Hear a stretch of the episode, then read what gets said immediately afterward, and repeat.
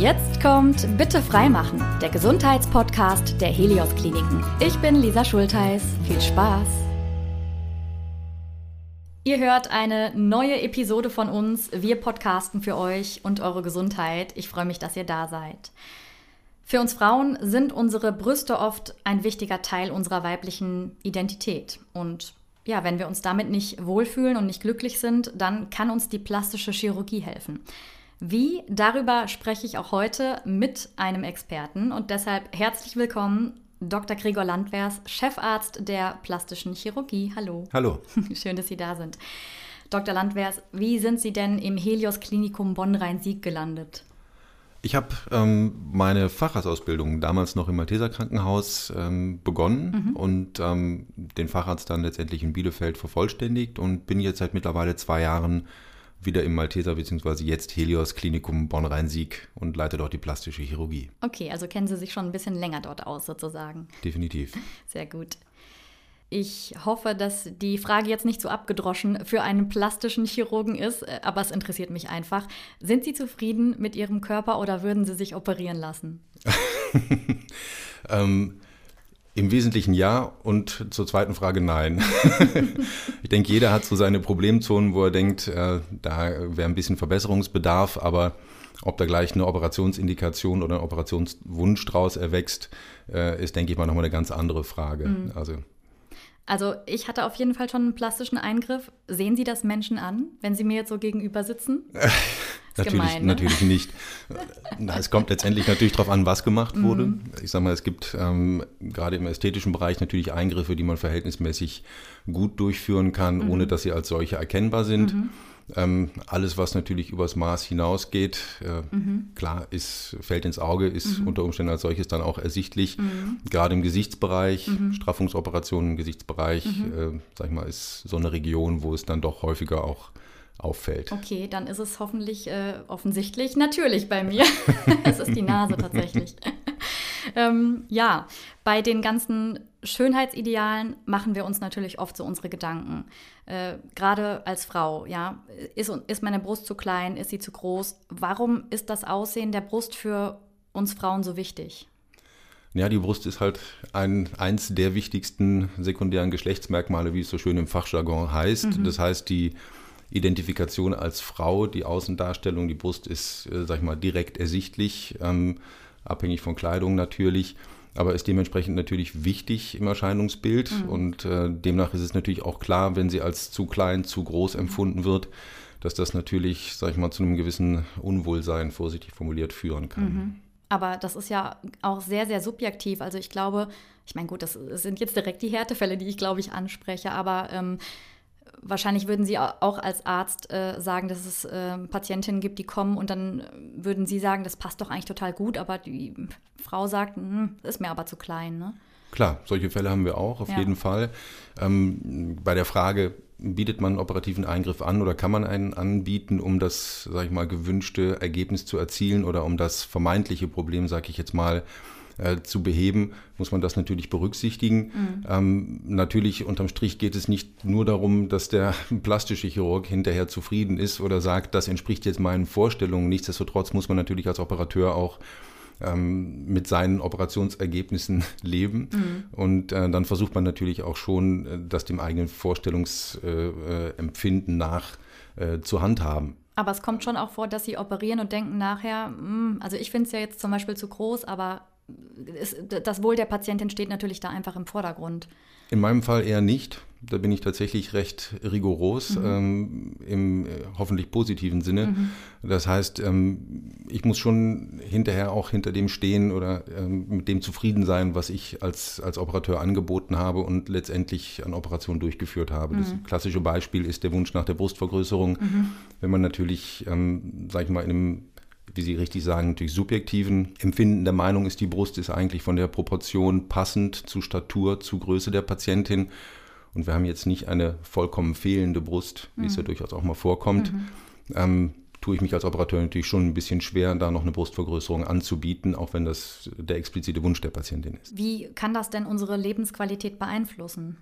Also wenn ich jetzt als Frau sage, okay, ich finde, ich habe zu kleine Brüste, welche Bereiche betrifft das alles?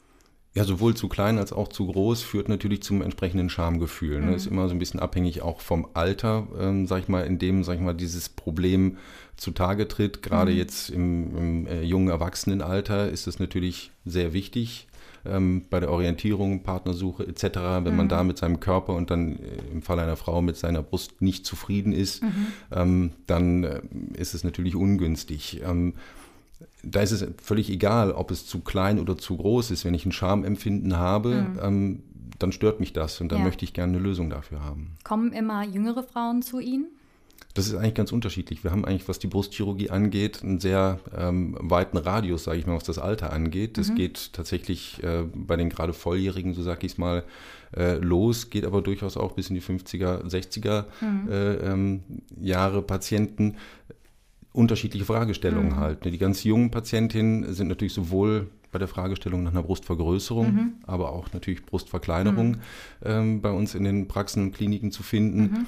Ähm, in den Patientinnen so um die 40, 45 mhm. äh, kommen häufig mit der Fragestellung nach einer Brustvergrößerung, mhm. weil sie beispielsweise nach Schwangerschaften etc.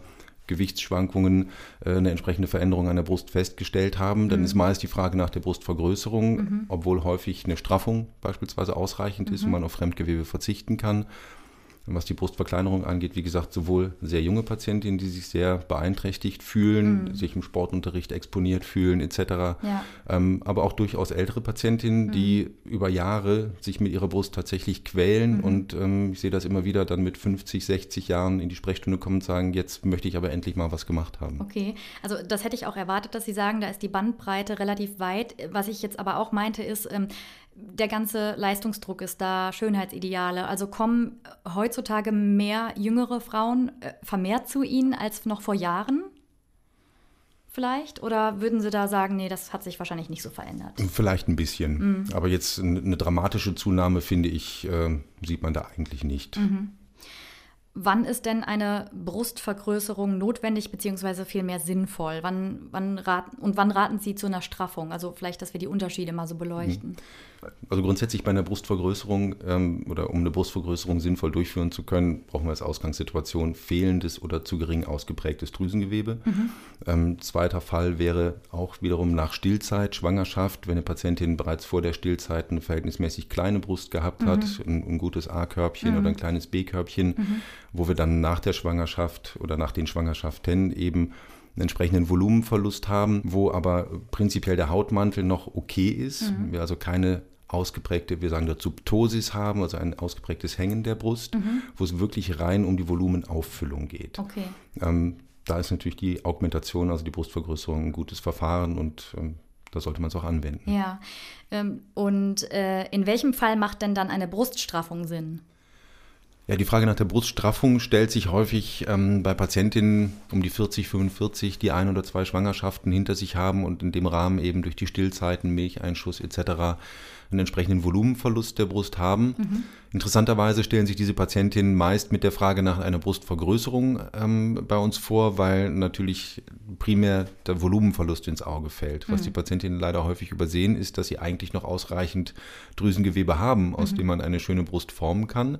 Und in diesen Fällen ist es häufig möglich, mit dem vorhandenen Drüsengewebe eben ähm, durch eine Bruststraffung die Brust neu zu formen, wieder der Brust eine gute Projektion zu geben, sodass man dann letztendlich doch auf äh, Fremdgewebe verzichten kann und sprich keine Implantate einlegen muss. Mhm. Und wie genau zeigen Sie das? Also würden Sie das dann einfach schon mal, wenn es um eine Straffung geht, dann ist ja wahrscheinlich das Gewebe, zieht man dann so nach oben und dann würde man auch eher wieder die Form erkennen, sozusagen? Genau, so ein erster Hinweis ist natürlich äh, schon gegeben nach, bei, bei, der Frage nach der Körbchengröße. Mhm. Wenn ich mhm. eine Patientin habe, die eine Körbchengröße C angibt, ähm, dann ist in der Regel schon ausreichend äh, Drüsengewebe vorhanden. Mhm. Wenn man letztendlich dann äh, der Patientin an der Brust demonstriert, welchen Effekt es hat, die überschüssige Haut wegzunehmen, ähm, sind die meisten schon sehr erstaunt, wie viel Brust da letztendlich noch vorhanden ist und mhm. äh, dass man dadurch eben doch eine sehr schöne Brustform noch erreichen kann es ist aber ja trotzdem auch so, dass bei Ihrem Fachgebiet gern auch mal daran gedacht wird, dass es da eher um Brustvergrößerung geht. Aber Sie haben es vorhin schon gesagt, es geht natürlich auch in die andere Richtung.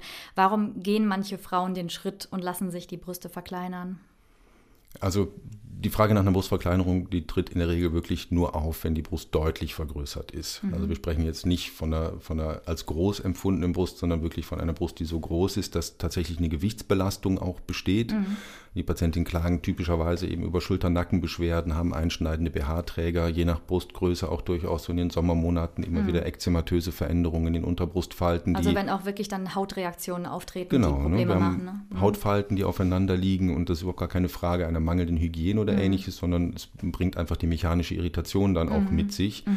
Ähm, wie gesagt, gerade bei den jungen Frauen, wir hatten es eingangs schon angesprochen, das höre ich immer wieder bei den 19-, 20-Jährigen oder auch eben so 17-, 18, die so gerade mhm. auf dem Weg in die Volljährigkeit sind. Mhm. Äh, Thema Sportunterricht tatsächlich höre ich mhm. immer wieder. Ähm, ich möchte gar nicht mehr daran teilnehmen. Ich habe das Gefühl, mir starren alle nur auf die Brust mhm. und ähm, das ist schon beeinträchtigend. Ja, ne? und da sind wir auch wieder bei dem Schamgefühl, was Sie gerade angesprochen genau. haben. Ne? Und da ist ja der, der, der Leidensdruck dann auch einfach direkt da. Ist sehr groß, auf ja. jeden Fall.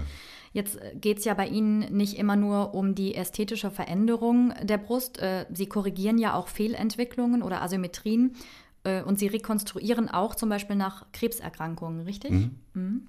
Vielleicht können Sie das ja. mal so ein bisschen bildhafter machen. Okay, ja, je nach, je nach Krebserkrankung werden natürlich unterschiedlich große Anteile einer Brust entfernt. Im schlimmsten Fall die gesamte Brustdrüse, teilweise auch inklusive der Brustwarze, die natürlich auch als Orientierungspunkt und als Merkmal der Brust sehr wichtig ist. Das heißt, eine rein wohlgeformte Brust, sage ich mal, ohne mhm. Brustwarze wird an, als Brust so gesehen gar nicht wahrgenommen. Mhm. Ähm, das heißt, wir haben da auch einen Volumenverlust, haben allerdings das Problem, dass eben die Drüse dann teilweise vollständig entfernt ist mhm. und ähm, deswegen der sogenannte Hautweichteilmantel äh, verhältnismäßig dünn ist. Mhm. Man kann auch nach einer Krebsoperation selbstverständlich eine Brust mit einer Implantateinlage äh, rekonstruieren. Mhm. Man muss aber sagen, dass die Ergebnisse vom ästhetischen Empfinden natürlich deutlich schlechter sind als äh, eine reine ästhetische Brustvergrößerung, wo wir wirklich nur mehr Volumen in eine schon im Optimalfall ganz gut geformte Brust einbringen. Mhm.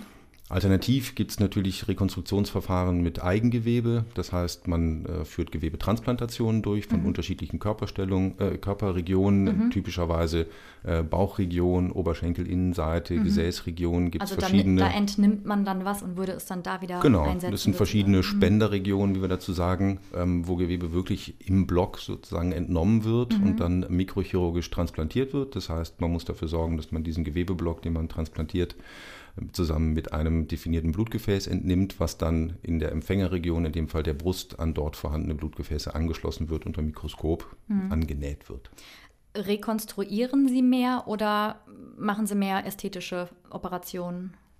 Wir machen eigentlich mehr ästhetische Operationen, mhm. wobei ähm, die Brustverkleinerung, wenn wirklich eine Indikation besteht, in meinen Augen keine rein ästhetische Operation ist, sondern mhm. eben auch eine medizinisch mhm. indizierte Operation ist, mhm. ne, auf jeden Fall. Das heißt, nur eine Brustvergrößerung würden Sie da jetzt eher ansiedeln? Genau. Mhm. Wobei, wie gesagt, es gibt durchaus auch Brustvergrößerungen, wo man auch eine medizinische Indikation sehen kann. Das ist natürlich ein seltener Fall. Wenn jetzt wirklich so gut wie keine Brust entwickelt ist, mhm. dann gibt es einfach keine anderen Verfahren, um äh, letztendlich Volumen zu bekommen. Mhm. Wie genau verläuft denn so eine Brust-OP? Auf was muss ich mich da einstellen als Frau? Also vielleicht wirklich vom Vorgespräch, äh, was muss man alles beachten, als auch dann ja, wie sieht es mit den Narben aus? Vielleicht können Sie da mal so ein bisschen was zu sagen. Da gibt es natürlich große Unterschiede zwischen der Brustverkleinerung und der Brustvergrößerung. Mhm. Wenn wir jetzt mit der Brustverkleinerung eben beispielsweise mal anfangen, mhm. klar, es gibt immer ein erstes Gespräch. Mhm. wo man natürlich versuchen muss aufzunehmen, ähm, was stört die Patientin insbesondere. Mhm. Was ist die, die Intention für das Gespräch überhaupt? Ähm, kommt sie aus eigenem Antrieb? Kommt sie auf Druck von außen, Partner, Familie etc. Auch das gibt es durchaus. Da muss man natürlich ähm, sehr vorsichtig sein mit der Operationsindikation. Mhm. Das heißt, das erste Gespräch dient für mich immer erstmal dem Kennenlernen. Ja. Ähm, zum einen natürlich für die Patientin, dass sie entscheiden kann, ist das Gegenüber überhaupt jemand, von dem ich mich operieren lassen möchte. Mhm. Aber auch ich als Operateur muss natürlich einschätzen, ist es eine Patientin, die grundsätzlich mal für einen operativen Eingriff, der jetzt nicht zwingend erforderlich ist, ähm, geeignet ist. Mhm. Also sprich, ist die Compliance entsprechend da, gehe ich davon aus, dass sie sich an meine Empfehlungen hält äh, in der postoperativen Phase etc. Mhm. Dann beinhaltet es natürlich eine körperliche Untersuchung, das heißt eine Statuserhebung. Wir schauen erstmal, wie ist der Ausgangsbefund. Mhm. Ähm, dafür erheben wir bestimmte Messwerte. Da gibt es zum Beispiel den sogenannten Mamillen-Jugulum-Abstand. Das ist der Abstand von der Drosselgrube bis zur Brustwarze. Die Drosselgrube ist wo? Zwischen den Schlüsselbeinen. Okay, Quasi so anatomisch am, am Ende, fit bin ich jetzt doch noch nicht. genau. Ja. Am, am, Ende des mhm. Halses sozusagen, okay. im unteren ja. äh, Bereich des mhm. Halses. Ähm, die Unterbrustlänge wird gemessen, das mhm. ist der Abstand dann wiederum von der Brustwarze bis zur Unterbrustfalte. Mhm. Unterbrustumfang. Mhm. Das sind so Messwerte, die schon mal, sag ich mal, die, die Brust auch für jemanden, der die Patientin nicht gesehen hat, mhm. äh, auf eine gewisse Art und Weise schon sichtbar machen. Mhm. Ähm, besagte Messwerte sind eben bei einer vergrößerten Brust natürlich verlängert. Das mhm. heißt, wir haben zum einen die vermehrte Volumenbelastung für die Patientin, wir mhm. haben immer auch eine vermehrte Ptosis. Ich hatte es eben gesagt, also dieses natürliche Hängen der Brust ist natürlich ausgeprägter, wenn ich eine größere Brust habe, das ist völlig klar. Und dann versucht man eben aufzunehmen, was äh, wünscht die Patientin. Ist das überhaupt umsetzbar? Kann man überhaupt eine Verkleinerung in dem Maße vornehmen, mhm. um gleichzeitig noch alle Strukturen ausreichend durchblutet zu haben? Ähm, also das wird, kann auch schon, durchaus sein, dass das mal nicht möglich ist, oder? Nein, prinzipiell äh, wegnehmen können sie so viel sie wollen, ja, aber es, muss ja, es soll ja natürlich am Ende irgendwie auch noch eine durchblutete mm. Brustwarze übrig mm, bleiben, stimmt, eine durchblutete ja. Restdrüse und wir brauchen natürlich auch noch ein Restdrüsengewebe, um eine vernünftige Brust formen zu mm. können. Da sind wir wieder bei dem Thema, dass es eben nicht nur die Ästhetik ist, ne, die da äh, berücksichtigt wird, sondern genau. viel mehr. Mm. Genau, auch technische Fragen sind da mm. natürlich hinterher zu klären. -hmm. Ähm, es findet natürlich eine erste Information statt, welche Operationsverfahren es gibt, äh, worin die sich unterscheiden, wie lange die Operation dauert, der stationäre Aufenthalt, mhm. die Nachsorge, wie Sie eben fragten, welche Narbenbildung ist zu erwarten, mhm. wie sehen die aus. Sieht ähm, man die oder sind die wirklich immer direkt unter der Falte, sodass es dann verschwindet? Müssen wir wieder differenzieren mhm. zwischen Brustvergrößerung und Brustverkleinerung. Okay. Ähm, wenn wir jetzt wirklich von einer sogenannten Makromastie sprechen, also einer ausgeprägten Vergrößerung der Brust, mhm. ähm, dann entstehen auf jeden Fall Narben, die sichtbar sind. Das mhm. muss man auch ehrlich und offen ansprechen. Ähm, ich muss aber sagen, ich habe bisher noch nie von einer Patientin eine Beschwerde über die Narben gehört. Mhm. Bin ich selber überrascht, weil mhm. sie tatsächlich ja die Brust schon verändern. Mhm. Ähm, das heißt, es gibt verschiedene Schnittführungen, woraus dem entsprechende Narbenbildungen res äh, resultieren. Mhm. Ähm, aber die werden tatsächlich nie als störend empfunden. Im Falle der Brustvergrößerung ist so, es gibt unterschiedliche sogenannte operative Zugangswege zur Brust, über die ich letztendlich dann äh, die Implantate dort platzieren kann, wo ich sie hinhaben möchte. Mhm. Ähm, beispielsweise in der Achselhöhle, man kann im Bereich der Brustwarze einen Schnitt machen mhm. oder eben der weitaus häufigsten verwendete Schnitt im Bereich der Unterbrustfalte. Okay. Mhm. Ja, sind im Wesentlichen verhältnismäßig unsichtbar. Mhm. Es entsteht eine Narbe, je nach individueller Narbenbildung mhm. eben mehr oder weniger mhm. dann auch störend. Ähm, wenn Sie das jetzt genau besprechen und auch planen, wie gehen Sie da vor? Also Stichwörter zu erwartende Größe, wie viel, Mittel, wie viel Milliliter verwenden wir da? Mhm. Ähm, Im Falle der Brustvergrößerung ähm, ist immer das, das Gespräch über die Milliliterzahlen etwas schwierig, mhm. weil die an sich nicht äh, alleine aussagekräftig sind. Mhm. Das heißt, wir müssen jetzt, wenn wir wieder von der Brustvergrößerung jetzt sprechen, müssen wir letztendlich schauen, wie ist die Konstitution der Patientin mhm. und äh, schauen uns den sogenannten Fußabdruck der Brust an. Hört sich mhm. lustig an, ist mhm. aber so. Okay. Das heißt, ähm, neben der besagten Messwerten, die wir eingangs schon erwähnt haben bei der Brustverkleinerung, mhm. ähm, messen wir zusätzlich natürlich die Brustbreite aus, die Brusthöhe und dadurch ergibt sich eine Brustbasis.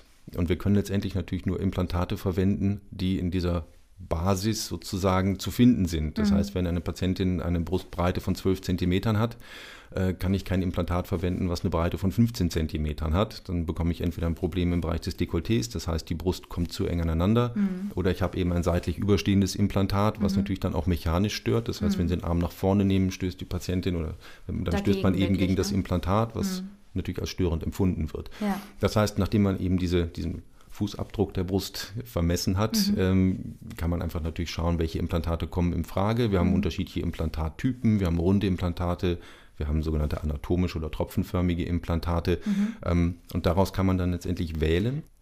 Ich hätte, genau, ich hätte gedacht, dass die, ist jetzt aber nur so eine, äh, so eine äh, Ad-Hoc-Assoziation, dass die tropfenförmige vielleicht auch die weiß ich nicht, natürliche Brustform dann ist? Oder kann man das so nicht sagen? Doch, das ist die Idee dahinter. Ja? Ne? Eine natürlich geformte Brust hat natürlich im oberen Pol, also in den oberen beiden Quadranten, ja. etwas weniger Volumen als in den unteren beiden Quadranten. Das heißt, wir haben ja in der Regel von der besagten Drosselgrube mhm. einen leichten, sanften Anstieg der Brust bis zur Brustwarze, die mhm. vom Prinzip den höchsten Punkt darstellt mhm. und dann eben eine sanfte untere Rundung bis in die Unterbrustfalte. Und das soll eben durch diese Tropfenform äh, auf eine gewisse Art und Weise äh, simuliert oder imitiert werden. Und warum gibt es dann die runde Form? Ja, weil die, die Rundimplantate waren die ersten Implantate. Mhm. Die Tropfenform ist auch erst möglich, seit wir eben kohäsive Gele verwenden, die auch formstabiler sind. Wir haben früher natürlich in den Implantaten ist jetzt allerdings schon deutlich länger her, mhm. eher flüssiges Silikon gehabt. Mhm. Und ähm, das ist natürlich nicht formstabil. Mhm. Ja, wenn ich jetzt äh, operiert worden bin, ähm, ich weiß nicht, ob es da jetzt auch wieder die Unterscheidung gibt zwischen Vergrößerung oder Verkleinerung, aber dann, ähm, was passiert danach? Also meistens äh, trägt man ja auch erstmal so einen speziellen BH, ne, das alles gut verheilen kann. Genau, es gibt einen Kompressions-BH, mhm. der ähm, in der Regel vorne zu öffnen ist. Mhm. Wir wollen natürlich bei beiden Operationsverfahren, egal ob Vergrößerung oder Verkleinerung, gerade in den ersten Tagen vermeiden, dass die Patientin sehr massiv mit den Armen äh, arbeiten. Mhm. Das ist jetzt letztendlich bei der Brustverkleinerung nicht ganz so wichtig mhm. wie bei der Brustvergrößerung. Mhm. Wir haben ja unterschiedliche äh, Möglichkeiten, die Implantate entsprechend zu platzieren. Das mhm. heißt, wir können sie auf den Brustmuskel legen, wir können sie teilweise unter dem Brustmuskel liegen mhm. und, äh, legen. Und gerade wenn, er, wenn das Implantat unter dem Brustmuskel liegt, dann ist es natürlich auch dem Zug und Druck durch den Muskel ausgesetzt. Und wir mhm. wollen gerade in der Anfangsphase, so den ersten sechs Wochen nach der Operation, natürlich vermeiden, dass sich die Lage des Implantates noch mhm. wesentlich verändert, weil das natürlich direkt eine Formveränderung nach sich mhm. zieht. Okay. Da ist natürlich auch wieder entscheidend, habe ich ein rundes oder ein anatomisches Implantat verwendet. Mhm. Wenn ein rundes Implantat sich dreht, habe ich erstmal keine Veränderung der Form, mhm. es sei denn, es dreht sich komplett äh, einmal herum, dass mhm. die Rückseite nach vorne zeigt. Mhm. Bei einem anatomischen Implantat sieht das schon anders aus. Ich habe das mhm. Volumen eher im unteren Bereich. Wenn ich da eine Rotation habe, dann verändert sich natürlich die Brustform deutlich und äh, im, in der Regel eben zum Negativen. Mhm. Was äh, kann ich noch sagen für den, für den Verlauf des Heilungsprozesses? Wie sieht es da aus mit Krankschreibung nach der OP? Ähm, ja, wie lange falle ich aus? Wann kann ich wieder alles machen? Das ist eine ganz wichtige Frage. Ne? Ja. Gerade wenn wir uns im ästhetischen Bereich bewegen, das heißt, wenn eine Operation von der Krankenkasse nicht übernommen wird, mhm. ähm, ist überhaupt gar keine Krankschreibung möglich. Mhm. Ähm, das heißt, die Patientinnen müssen die entsprechend unmittelbar postoperative Phase durch mhm. Urlaub, Überstunden okay. oder ähnliches mhm. eben ausgleichen, mhm. ähm, was je nachdem auch durchaus mal schwierig sein kann. Meine Erfahrung ist, ähm, zwei Wochen sollten auf jeden Fall eingeplant werden. Mhm. Die meisten haben sowieso Probleme, mehr als zwei Wochen oder um Stück zu nehmen. Mhm. Drei Wochen geht vielleicht mhm, noch. Genau. Darüber hinaus wird es schon schwierig. Mhm. Ähm, aber so diese unmittelbar postoperative Phase bis zum Abschluss der Wundheilung, das sind 14 Tage mhm. circa, ähm, empfehle ich schon immer, dass man zusehen sollte, dass man auch wirklich Ruhe hat und da nicht unter Druck gerät. Mhm. Also viele Patienten fragen, reicht da nicht eine Woche? Es ist ja so, wenn sie nach einer Woche sich gut fühlen und fit sind, dann gehen sie halt wieder arbeiten. Aber wenn sie mhm. nach einer Woche nicht fit sind, mal spontan eine zweite Woche Urlaub zu organisieren, ist mhm. in der mhm. Regel in den meisten Betrieben schwierig. Ja, und ich finde auch, also sich fit fühlen hat auch nicht unbedingt direkt oder steht nicht direkt im Zusammenhang zwischen, ist jetzt der Heilungsprozess im Körper schon wirklich abgeschlossen. Ne? Also das sind ja auch nochmal vielleicht Diskrepanzen vorhanden. Genau, aber es ist natürlich auch, auch äh, sehr davon abhängig, was die Patientinnen letztendlich beruflich machen. Mhm. Ähm, bei den Brustverkleinerungen ist es so, da haben wir natürlich durchaus häufiger den Fall, äh, dass die Kosten auch von den Krankenkassen übernommen werden. Mhm. Dann haben wir natürlich die Möglichkeit, krank zu schreiben, mhm. äh, beginnen da natürlich auch äh, mit zwei Wochen und dann machen wir es individuell davon abhängig, mhm. wie es der Patientin geht und mhm. natürlich auch, was sie beruflich macht. Jetzt ein, ein Schreibtischarbeitsjob, sage ich mhm. mal, äh, ähm, ein Schreibtischjob ist natürlich nach zwei Wochen in der Regel gut wieder zu bewerkstelligen. Mhm. Wenn sie einen gewissen körperlichen äh, Einsatz brauchen, mhm. dann kann es schon mal sinnvoll sein, auch noch eine Woche dran zu hängen.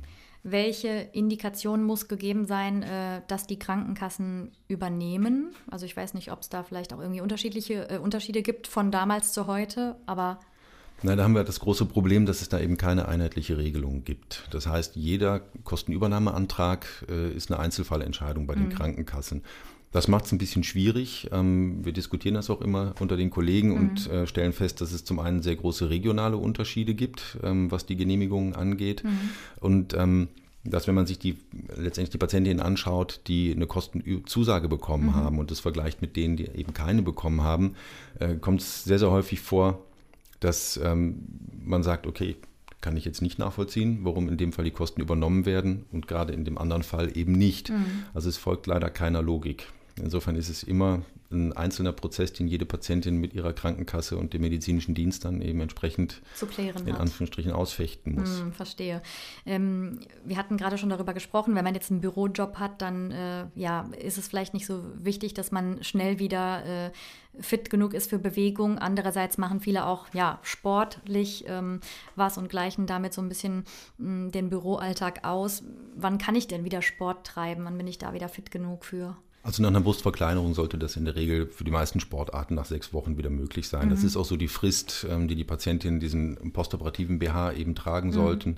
Man kann nach vier Wochen durchaus auch auf einen Sport-BH umsteigen, wenn die mhm. Beweglichkeit der Arme äh, sag ich mal, schon wieder mehr erlaubt ist. Mhm. Ähm, nach der Brustvergrößerung, wenn wir jetzt eine Implantateinlage unterm Brustmuskel haben, ähm, dann sollte man noch ein bisschen länger warten, eher so acht bis zwölf Wochen.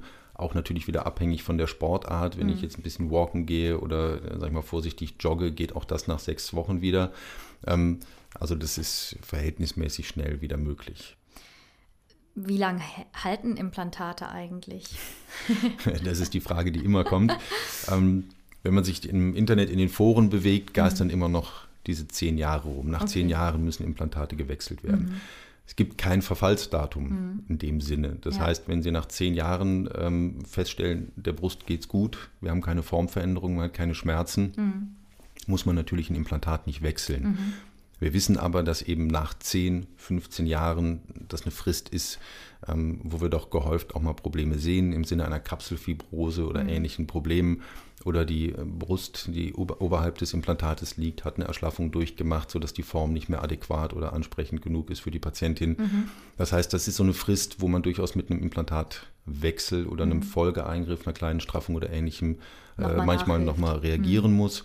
Ähm, ist ein wichtiger Punkt, den man gerade ähm, bei den jungen Patientinnen natürlich ansprechen muss. Mhm. Das machen sich viele gar nicht klar, wenn ich mit 19, 20, 21 eine Brustvergrößerung durchführen lasse dass man dann im, im Normalfall ein bis zwei Implantatwechsel mhm. nochmal einplanen muss, mhm. ne, was natürlich ja. auch immer wieder eine finanzielle Belastung darstellt. Mhm. Und man muss natürlich auch sagen, dass bei einem Implantatwechsel auch so ist, dass das äh, ästhetische Ergebnis häufig nicht dem Erstergebnis entspricht. Ne? Mhm.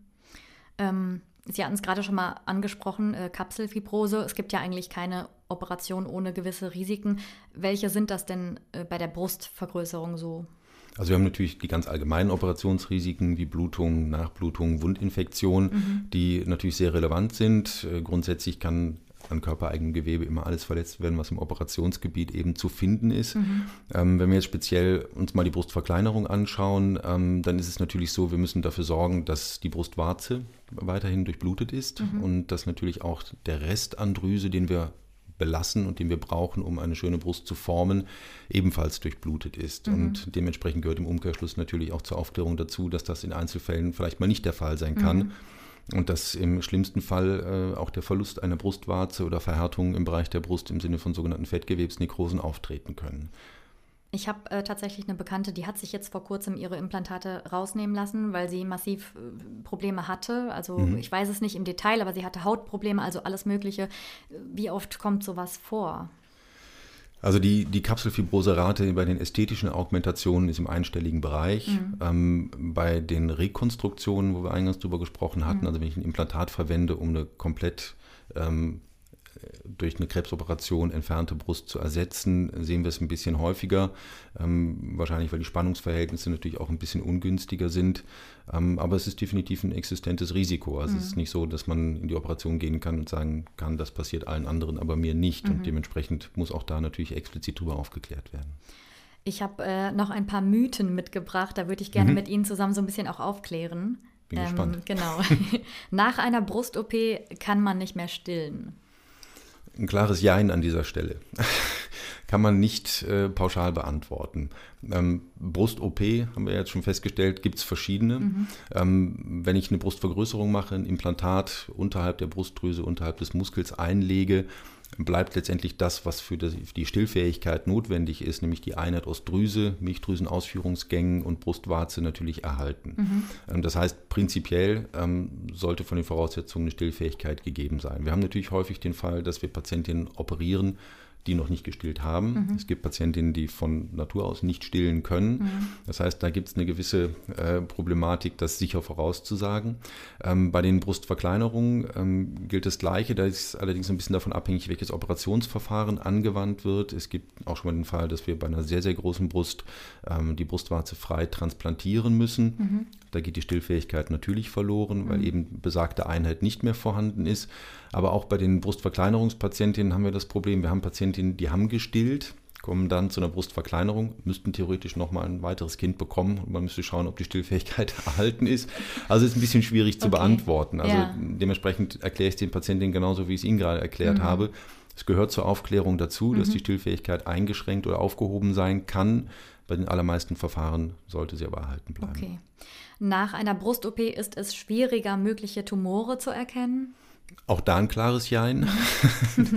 ähm, vom Prinzip ähm, ist auch mit liegendem Implantat, um jetzt wieder bei der Brustvergrößerung anzufangen, äh, eine Mammographie möglich mhm. und auch eine Beurteilung des Drüsenkörpers möglich. Kann natürlich ein bisschen erschwert sein, weil die ähm, Zusammensetzung bzw. der Druck auf den Drüsenkörper ein anderer ist, das Implantat als zusätzlicher Fremdkörper auf den Bildern erscheint. Ähm, bei der Brustverkleinerung ist ein bisschen schwieriger, weil die Drüse ja rotiert wird. Also wir verlagern die Drüse, um die Brust neu zu formen. Ähm, wir machen es grundsätzlich so, dass wir vor jeder Art von Brustoperation auf jeden Fall vor der Operation eine entsprechende äh, Bildgebung der Brust brauchen. Bei einer jungen Frau macht man natürlich keine Mammographie. Das ist eine ordentliche Strahlenbelastung. Das möchte man jetzt einer 20-Jährigen nicht zumuten. Mhm. Bei den Patientinnen ab 50 ist es schon sinnvoll, vor der Operation auf jeden Fall eine Mammographie zu machen. Einfach um auch da schon mal direkt Bescheid zu wissen. Ne? Ganz genau, um ja. zum einen auszuschließen, dass es weitere Probleme gibt, die vielleicht einer anderweitigen Abklärung bedürfen. Man kann dann natürlich diskutieren, ob man so circa ein Jahr nach der Operation äh, nochmal eine Nachuntersuchung macht, mhm. im Optimalfall mit dem gleichen Verfahren, um nochmal einen Status zu erheben, der dann wiederum bei weiteren Beurteilungen, sag ich mal, zur Rate gezogen werden kann, um mhm. zu schauen, haben wir da letztendlich Veränderungen. Okay. Ähm, nach einer Brust-OP fühlt sich die Brust immer künstlich an oder sieht künstlich aus. Da haben auch, glaube ich, äh, ja, manche Frauen dann doch Angst vor, dass es so ist. Auch das ist tatsächlich abhängig vom Ausgangsbefund. Also mhm. bei den äh, Brustverkleinerungen, ähm, glaube ich, trifft es nicht zu, mhm. weil wir ja mit körpereigenem Gewebe arbeiten und wenn ähm, das Drüsengewebe gut durchblutet ist, ist die Brust, sag ich mal, von der Konsistenz äh, identisch zu vorher. Mhm. Ähm, bei den Brustvergrößerungen ist es tatsächlich davon abhängig, wie viel Volumen bringe ich ein, wie mhm. viel ähm, Ausgangsdrüsengewebe war vorhanden. Ähm, das heißt, es kann durchaus sein, wenn wir einen sehr kleinen Drüsenkörper haben und große Implantate verwenden, dass es durchaus als solches auch tastbar ist. Okay. Letzter Mythos, Implantate sind nicht sicher. Naja, es ist ein Fremdkörper, mhm. der ähm, industriell gefertigt wird. Und ähm, das heißt, es bleibt immer ein Restrisiko für Produktionsfehler etc. Mhm. Ähm, es findet eine Interaktion mit dem Körper statt, auch bei einem sag ich mal, einwandfrei produzierten Implantat. Wir haben natürlich entsprechende Prüfverfahren, bevor die Implantate überhaupt ihren Weg auf den Markt und äh, damit dann auch in den Patienten finden. Aber auch das gehört natürlich äh, bei der Brustvergrößerung zur Aufklärung dazu. Das Risiko, dass ein Implantat auch mal kaputt gehen kann ähm, und dadurch ein Wechsel beispielsweise notwendig wird. Also sie sind sehr sicher, die Implantate, aber 100 Prozent gibt es halt in der Medizin leider nicht. Wenn Sie jetzt gerade so sagen, ähm, dass Sie da ja viele Punkte haben, über die Sie aufklären müssen, Gibt es äh, auch einige Frauen, die sich dann nochmal umentscheiden? Also die bei Ihnen sind, lassen sich beraten und denken dann, boah, nee, das ist mir irgendwie doch zu riskant oder sehr wenige, mhm. muss man tatsächlich also sagen. Also die meisten also, entscheiden sich dafür, ja. Ja, also die Patientinnen, die, die wild entschlossen sind, mhm. Äh, sich operieren zu lassen, mhm. äh, lassen sich häufig auch durch tatsächlich eine, eine schonungslose Aufklärung mhm. ähm, nicht davon abbringen. Mhm.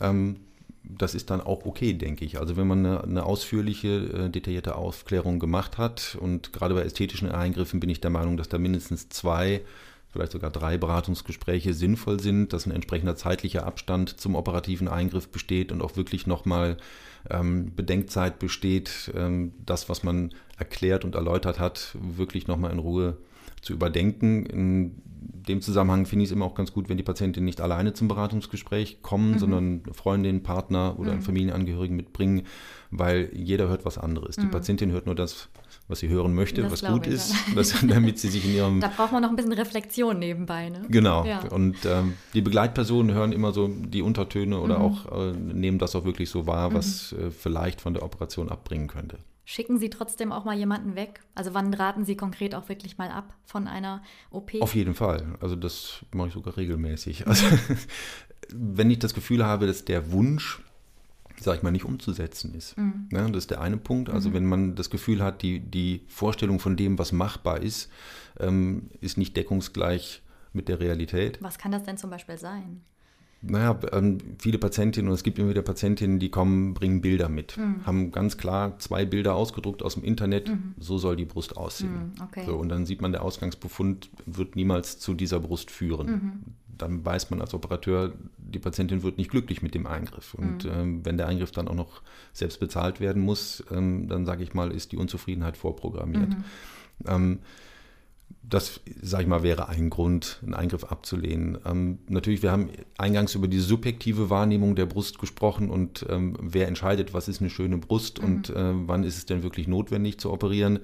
Ähm, wenn ich tatsächlich das Gefühl habe, ähm, es liegt eigentlich kein Problem vor. Das ist natürlich in dem Fall meine subjektive Wahrnehmung, die versuche ich der Patientin dann auch eben entsprechend zu erklären, versuche auch klarzumachen, dass es natürlich nicht darum geht, dass die Brust am Ende des Tages so aussieht, wie ich sie als subjektiv schön empfinde. Mhm.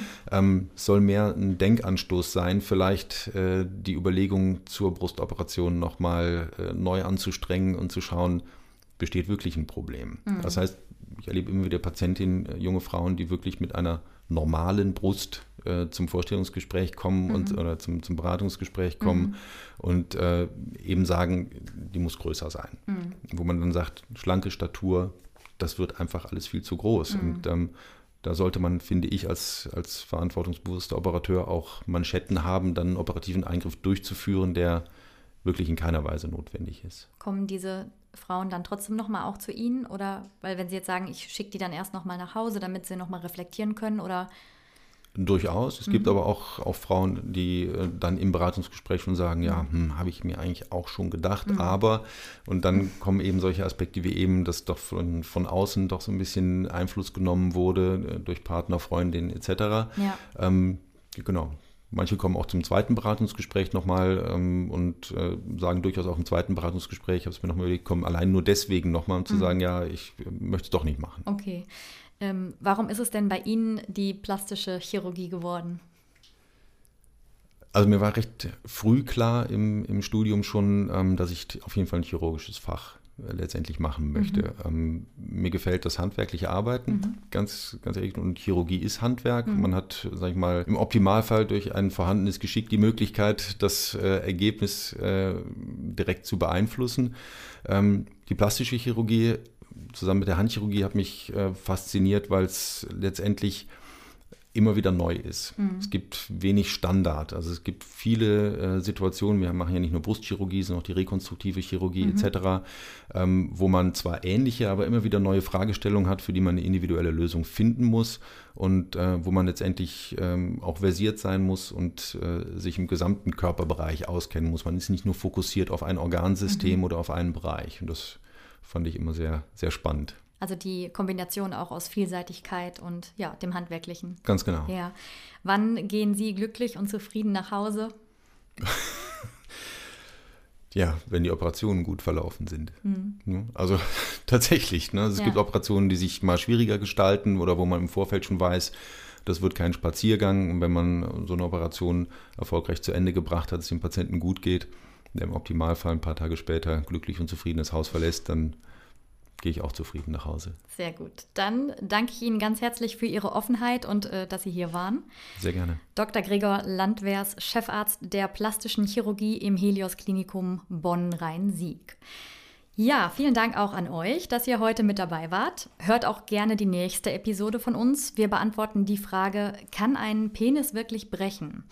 Außerdem freuen wir uns auch über euren Besuch auf unseren Klinikseiten und auch auf den Social-Media-Kanälen. Also schaut auch da gern mal vorbei. Dankeschön. Das war Bitte freimachen, der Gesundheitspodcast der Helios Kliniken.